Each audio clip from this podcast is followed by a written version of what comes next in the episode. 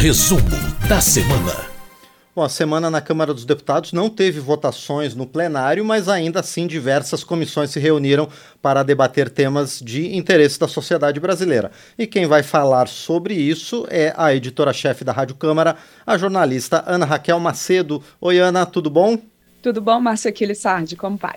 Tudo, tudo certinho. Bom, uma semana de relativo movimento aqui na Câmara dos Deputados,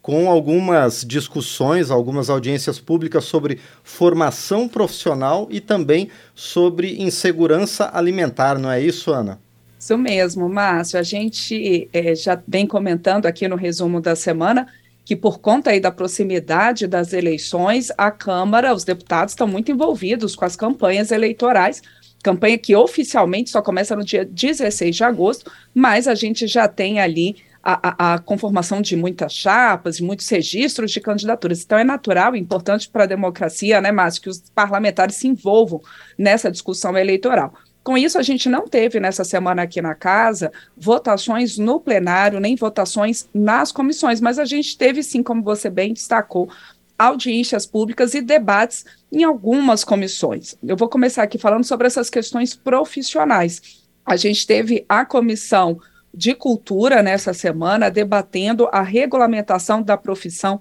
de é, conservador restaurador. Tem um projeto de lei aqui sendo debatido na própria Comissão de Cultura e a relatora, a deputada Érica Cocai, do PT do Distrito Federal, chamou ali, participou dessa audiência pública exatamente para ver se chega a um texto de consenso. Ainda não há consenso não, viu, Márcio? Os, os vários profissionais envolvidos com essa atividade tão importante num país como o nosso, que tem vários bens culturais, bens para conservação, ali há uma divergência, porque essa regulamentação, profissionais como, por exemplo, museólogos, arquitetos, estão um pouco receosos de que possa haver ali uma superposição de regulamentações e de atividades. Por outro lado, os profissionais que já trabalham com a conservação, restauração, defendendo ali a regulamentação dessa profissão e colocando também que há uma possibilidade na avaliação deles de você compatibilizar os trabalhos desses vários profissionais, todos eles muito importantes para a preservação da cultura nacional tanto de bens móveis, ah, como previsto pela proposta, como também bens relacionados. E aí que está uma das divergências, Márcio, porque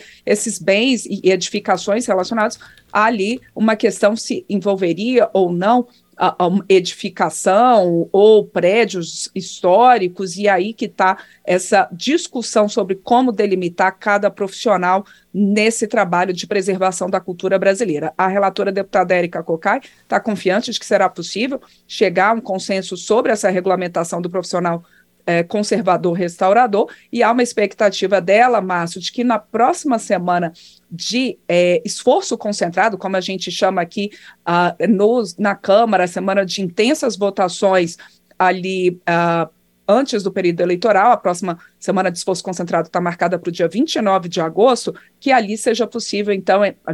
29, 30 de agosto, ser possível é, votar essa proposta na Comissão de Cultura. Outra questão relacionada também, de certa forma, à profissão, é, e que foi debatida em outra comissão, a Comissão de Legislação Participativa, tem a ver, Márcio, com os currículos de geografia. A gente, para esclarecer aqui, quem acompanha a gente no resumo da semana, o Conselho Nacional de Educação ele tem debatido a, res, a, a modificação, uma revisão dos parâmetros curriculares do ensino da geografia no país. Só que o que, que tem acontecido, Márcio? Essa discussão ali no Conselho Nacional de Educação, os profissionais envolvidos com o ensino da geografia, os geógrafos, tanto quem tem bacharelado quanto licenciatura em geografia, reclamando que não foram ouvidos nessa discussão do Conselho Nacional de Educação. Então, houve uma audiência pública nessa semana na Comissão de Legislação Participativa da Câmara, e aí o próprio representante do Conselho Nacional de Educação, que está tratando dessa revisão, curricular da geografia, ele participou, reconheceu que sim, é possível envolver os profissionais e ampliar essa discussão sobre a revisão. Ele colocou, Márcio, destacou que os parâmetros, as diretrizes da, do ensino da geografia, eles vêm desde 2002 e que, portanto, na avaliação do Conselho Nacional de Educação,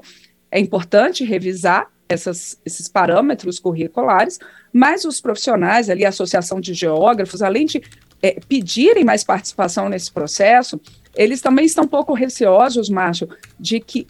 essa revisão não abrange apenas questões curriculares, mas acabe entrando também em pontos como a, a, regulamentação da profissão de geógrafo, questões também de carga horária, formação necessária para o ensino da geografia. Então, por isso, é um assunto que ainda não tem um consenso.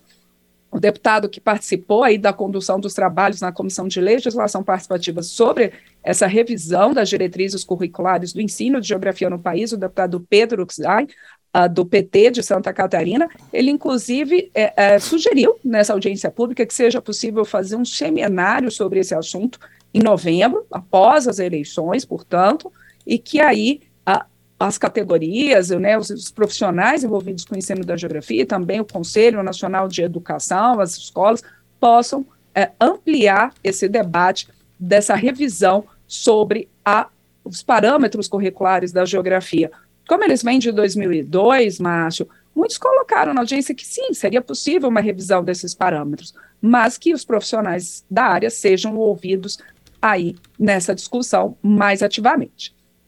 Ainda falando de debates nas comissões da Câmara, ainda inclusive na Comissão de Legislação Participativa, a gente teve um debate nessa semana em que, no dia em que se completavam 25 anos da morte do fundador da ONG Ação da Cidadania, o Herbert de Souza, o Betinho, sociólogo Herbert de Souza Betinho, famoso e importante, com seu importante trabalho de combate à fome no Brasil. Essa semana a gente teve, então, 25 anos da morte dele e a Comissão de Legislação Participativa, então, chamou representantes da, da ONG fundada por ele, Ação da Cidadania, e também outras pessoas envolvidas no combate à fome no país para debater esse assunto. E aí, Márcio, situação muito dramática. A gente tem 33 milhões de brasileiros passando fome, 15% da população brasileira. É muita gente. E, então, essa dificuldade que foi agravada com crises econômicas e também com a própria pandemia do coronavírus, pandemia da Covid-19. E aí, representantes da ONG Ação da Cidadania colocando que pessoas que eram voluntárias que é, nessas doações para a, a, para as ações da ONG, da ONG e de combate à fome, passaram elas próprias a pedir alimentos, elas próprias entrando numa situação de segurança alimentar. Então, a importância desse trabalho e a ONG Ação da Cidadania também lançou aí um, um desafio, uma proposta, uma campanha, 15 por 15, para convidar as pessoas a doarem 15 minutos do seu tempo para combate à fome. Se elas não têm condições de fazer doações, mas que talvez elas possam organizar comitês de arrecadação de alimentos, arrecadação de doações no seu prédio, na sua vizinhança, no seu bairro, que elas possam se engajar com 15 minutos ali do seu tempo, de alguma forma, a esse importante trabalho de combate à fome. Aqui na Câmara dos Deputados, existe ali um trabalho em parceria, inclusive com a ONG Ação da Cidadania, a ONG Ação da Cidadania, de doação é, é, a gente tem várias campanhas, doação de alimentos, de vestimentas, teve um momento de doação de equipamentos eletrônicos a jovens carentes durante a pandemia, e agora a gente está se aproximando nesse segundo semestre de uma grande mobilização, que é o Natal Sem Fome, Márcio. Sim. Bom, o Betinho, que você citou, ele é tão famoso que ele é personagem né, daquela música do Aldir Blanc e João Bosco, né, o bêbado e equilibrista, e ele é o famosíssimo irmão do Enfio, né, que voltou ao Brasil depois da da anistia política e alguns anos depois iniciou essa ação tão importante né, de combate à fome no Brasil. Que, aliás, também é outro assunto para outra questão da Comissão de Legislação Participativa, porque os candidatos nas eleições de 2022 vão receber propostas da sociedade para o combate à fome, não é? E, aliás, Ana Raquel, teve ainda outros eventos relacionados às eleições nessa semana na Câmara, não é?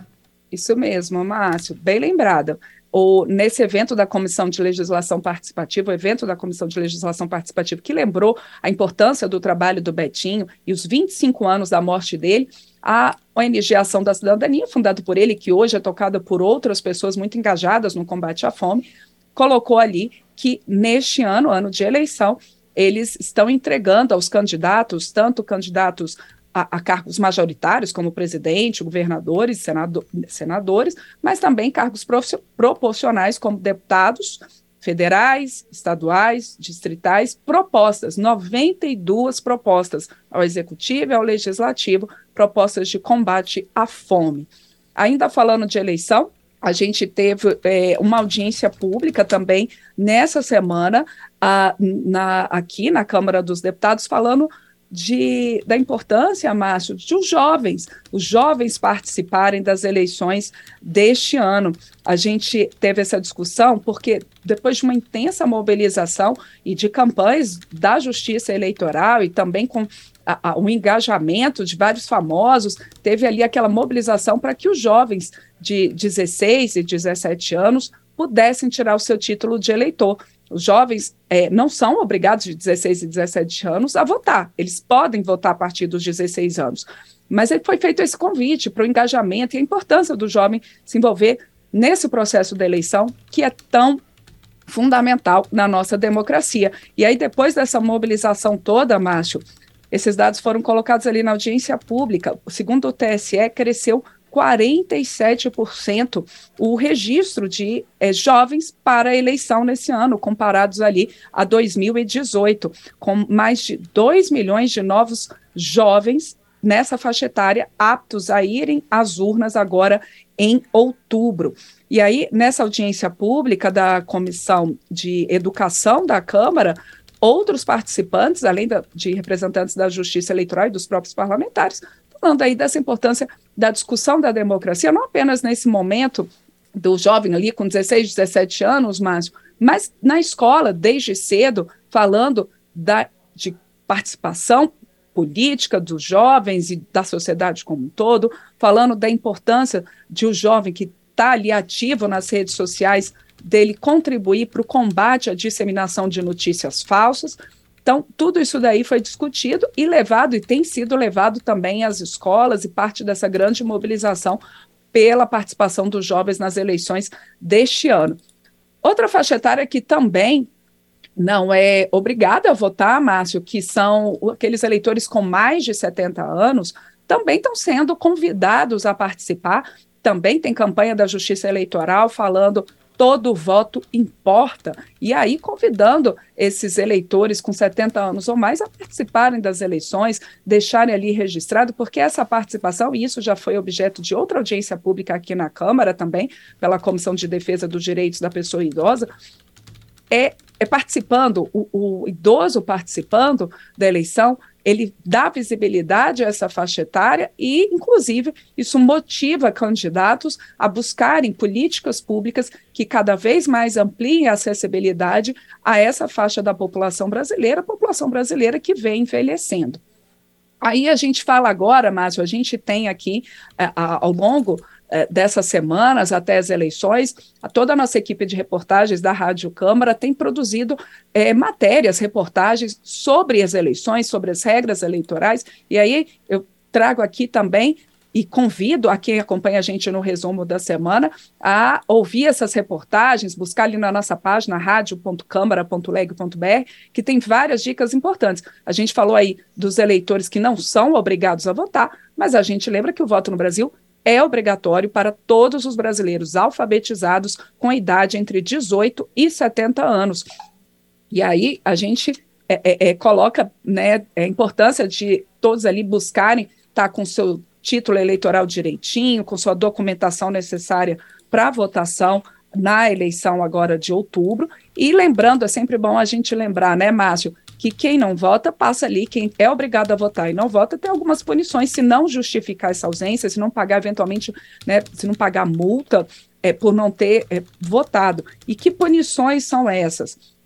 Bom, a pessoa que deixa de votar, deixa de pagar, de justificar, de pagar a multa, ela pode ser impedida de várias questões, como, por exemplo, é, ela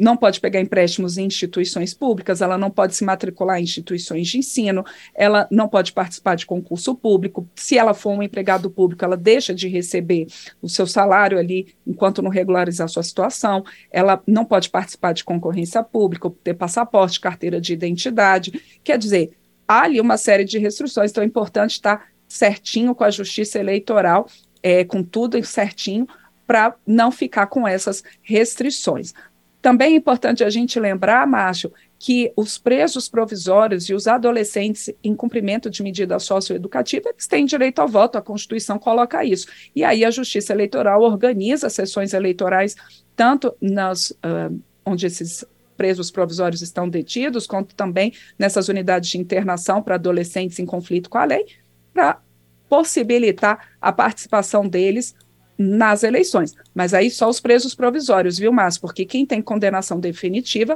fica com os seus direitos políticos suspensos até cumprir toda a sua pena e cumprir toda a sua punição ali pelo crime cometido, e aí já condenado por esse crime. Bom, eu vou reforçar então o convite, o, a sugestão da Ana Raquel Macedo, porque a nossa equipe de reportagem tem produzido várias matérias e vai continuar produzindo reportagens ao longo desse período para esclarecer a população e para informar sobre esse período eleitoral. E a gente aqui no painel eletrônico também vai apresentar essas matérias ao longo desses próximos dias. Por enquanto, eu agradeço então a Ana Raquel Macedo por esse resumo da semana com as atividades em algumas comissões que trabalharam ao longo desses dias. Obrigado, Ana. Até a próxima.